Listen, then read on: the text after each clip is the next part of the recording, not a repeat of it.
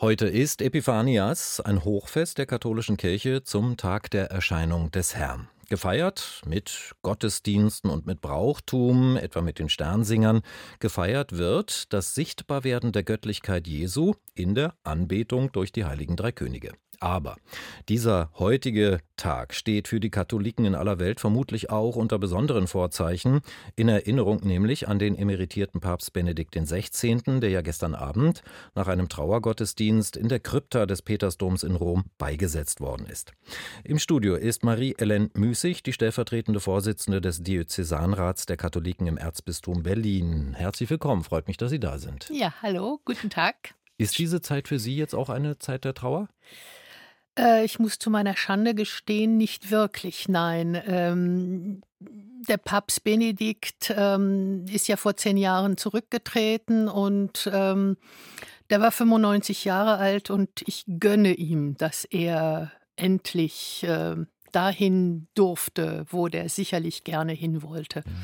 Ich dachte, dass es vielleicht auch ein Tag der Bestätigung, der Gewissheit im Glauben ist, denn seine letzten Worte sollen ja gewesen sein, Herr, ich liebe dich. Und das ist ein so starkes Bekenntnis, dass ich dachte, dass das bei Ihnen vielleicht im Vordergrund stehen könnte.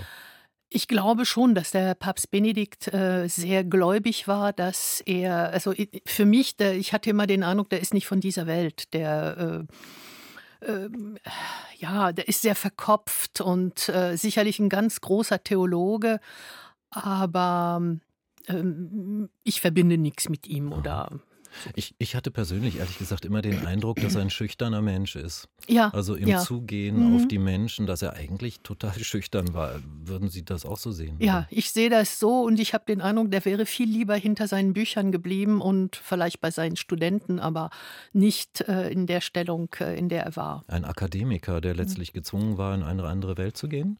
Ja, auf jeden Fall und auch sicherlich. Äh, Dinge zu tun, äh, die ihm äh, zutiefst, äh, ja, die, die er nicht wollte. Also äh, er wollte lernen, lehren, aber nicht äh, auf Menschen zugehen. Ich hatte auch den Eindruck, dass er Schwierigkeiten hat, auf Menschen zuzugehen. Mhm. Also äh, ich war im ähm, Olympiastadion, als er hier war und man hat ihm diese Kinder reingereicht und äh, ja, er hat sie dann geküsst, aber äh, ich glaube, dachte, was soll ich denn hier so ungefähr? ich habe die Bilder im Kopf, die Sie gerade ansprechen. Ich habe gedacht, er fühlt sich unwohl. Ja, ja, genau. Also das war ja. so, oh, das ist nicht mhm. meins gerade. Genau, ne? genau. Aber gut, wie haben Sie die Trauerfeierlichkeiten äh, empfunden jetzt in Rom? Also die vielen, vielen Menschen, die Abschied von ihm genommen haben, die Trauerfeierlichkeiten selbst, die Beisetzung? Ich fand den Gottesdienst sehr schön und ähm, auch so ein bisschen ein Bild von, von Benedikt, ne? also etwas äh, Schlichtes, aber trotzdem getragen und äh, und ich habe wieder gedacht, wie schade, dass wir äh, die lateinische Sprache aus dem katholischen Gottesdienst rausgenommen haben. Denn wenn so viele Leute von so vielen verschiedenen Gegenden kommen, das ist doch äh, ein, eine verbindende Sache. Aber heutzutage die jungen Leute, die können das nicht ja, mehr. Da sind Sie aber ganz nah an einer Position von äh, Papst Benedikt. Ja, ich glaube, dass, bei mir ist es das Praktische. Ja, ich mhm. bin Französin und früher in, bei Notre Dame bei den Hochfesten, dann hat man immer Kyrie, Gloria, äh, äh, Pater Noster etc., ähm, hat man ja äh, auf Latein gebeten, damit die ganze Kirche gemeinsam in, mit denselben Worten beten kann. Natürlich kann jeder in der eigenen Sprache beten, aber ich fand es immer sehr interessant. Den Rest natürlich in der Landessprache, also mhm. äh, ist klar. Aber ich finde, bei solchen Dingen, dann ist es gut, wenn, wenn man so eine gemeinsame Sprache hätte. Wie wird es denn jetzt am kommenden Montag sein? Das ist ja dann de, der Tag des Berliner Abschieds, wenn man so möchte, von Papst Benedikt XVI., 18 Uhr. Ne, am Südstern in der Am Kirche? Südstern in der, in der Johannesbasilika, ja. ja. Na, ich denke, das wird auf Deutsch sein, denn da sind ja nur Deutsche, denke ich, oder Leute, die Deutsch können zumindest. Das klingt, als wären Sie enttäuscht. Äh, nö, nö, nö, nö, nö, nö, nö, nö. Aber gut, die ganzen Messen, ich bin ja im Kirchenchor und die ganzen Messen, die wir singen, die sind natürlich auf Latein. Also, das ist klar. Ich habe gemerkt, äh, Vater unser auf Latein, das kriege ich nicht mehr ganz so hin. Wie feiern Sie denn heute eigentlich den Dreikönigstag? Ähm, oh, ich habe ja verschiedene Sachen. Ähm, erstmal bin ich hier bei Ihnen. Ja, und ist auch schon ein Fest. ich war gerade vorhin äh, in St. Ludwig bei den Ukrainerinnen, die heute äh, Weihnachten feiern.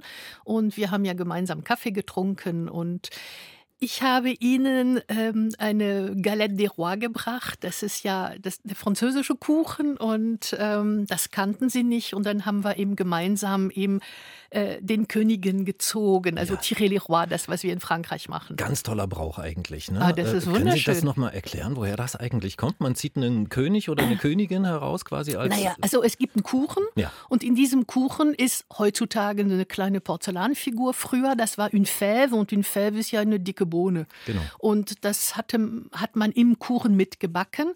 Und da werden so viel, der Kuchen in so vielen Teilen geschnitten, wie Leute am Tisch sind.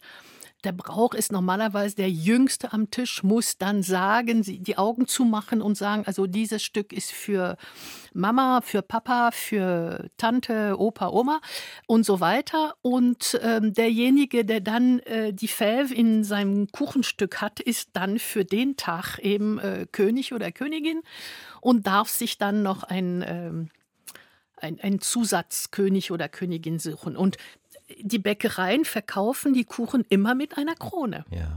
Und das hatten wir heute. Und dann ist äh, eine von unseren Caritas-Mitarbeiterinnen ist dann äh, die Königin geworden. Und was hat jetzt der König oder die Königin, äh, die so erwählt wurde, davon?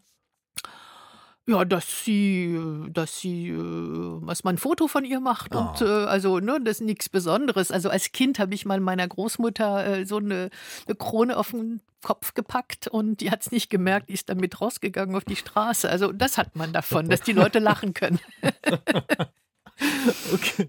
Ähm, Sie sind ja, Sie haben schon angesprochen, Sie sind in Paris geboren, leben seit 1973 in Deutschland ähm, und Sie haben als Lehrerin hier in Berlin-Neukölln gearbeitet, sind mittlerweile im Ruhestand, aber extrem engagiert, so mein Eindruck jedenfalls, ähm, auf vielfältige Weise engagiert. Warum?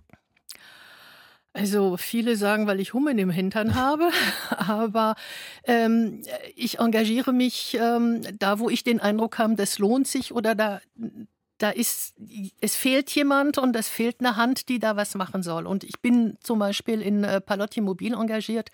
Das ist ein wunderbarer Verein und ähm, ich bin ganz, ganz stolz, dass ich ein Teil von denen sein darf. Also ich bin ja nicht allein äh, äh in, in, in der ganzen Sachen, sondern ich bin ein Teil von allen und Palotti Mobil äh, ist in Neukölln und ähm, arbeitet. Ist das der ähm, Verein der Essen für bedürftige Menschen? Genau, ja, das ist okay. also mhm. Essen ist fertig. Ähm, das ist Jack. Jack ist ja ähm, für äh, ähm, geflüchtete Frauen. Da lernen sie Deutsch und während sie lernen, werden, wird auf ihren Kindern aufgepasst, denn sonst könnten sie nicht lernen.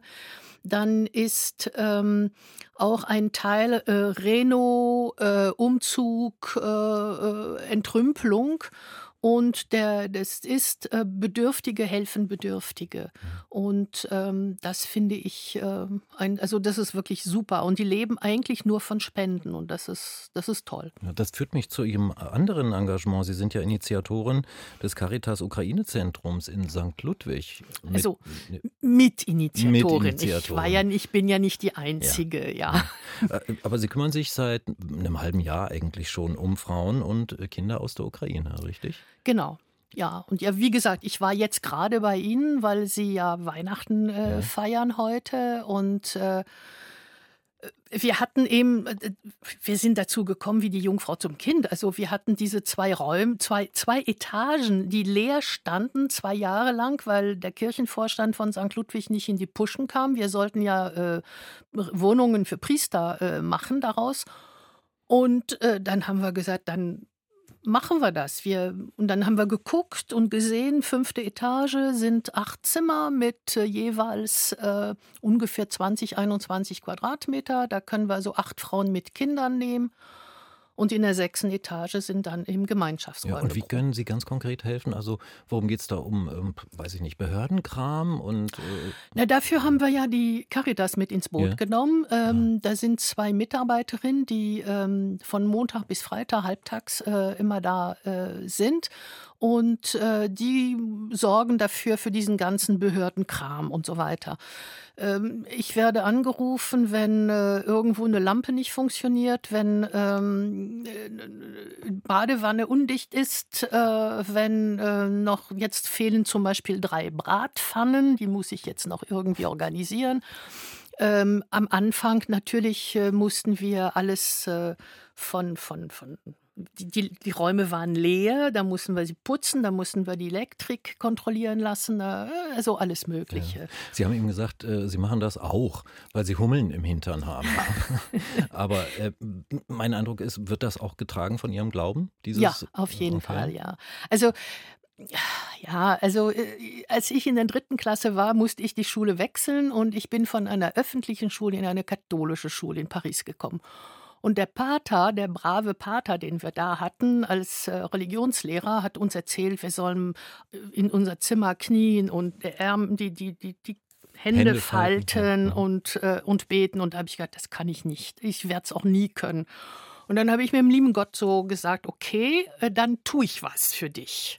Und das ist eben, äh, ja, das ist meine Art zu beten. Stehen Sie bis heute im Zwiegespräch? Immer noch, ja. Ich bin ein bisschen Don Camillo. Und wer ist der Kommunist, mit dem Sie sich streiten?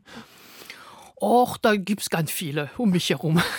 okay, also streitbar sind Sie auch, Frau Müßig. Ja. Okay. Ähm, ich danke Ihnen sehr für das Gespräch, Marie-Hélène Müßig. Bitteschön. Danke. Das war Marie-Hélène Müßig, die stellvertretende Vorsitzende des Diözesanrats der Katholiken im Erzbistum Berlin, zu Gast auf RBB Kultur. Ähm, und wir haben im Gespräch sehr viel erfahren. Nicht nur über den Dreikönigstag und über Benedikt XVI., sondern auch, Dankeschön nochmal dafür, über sie selbst.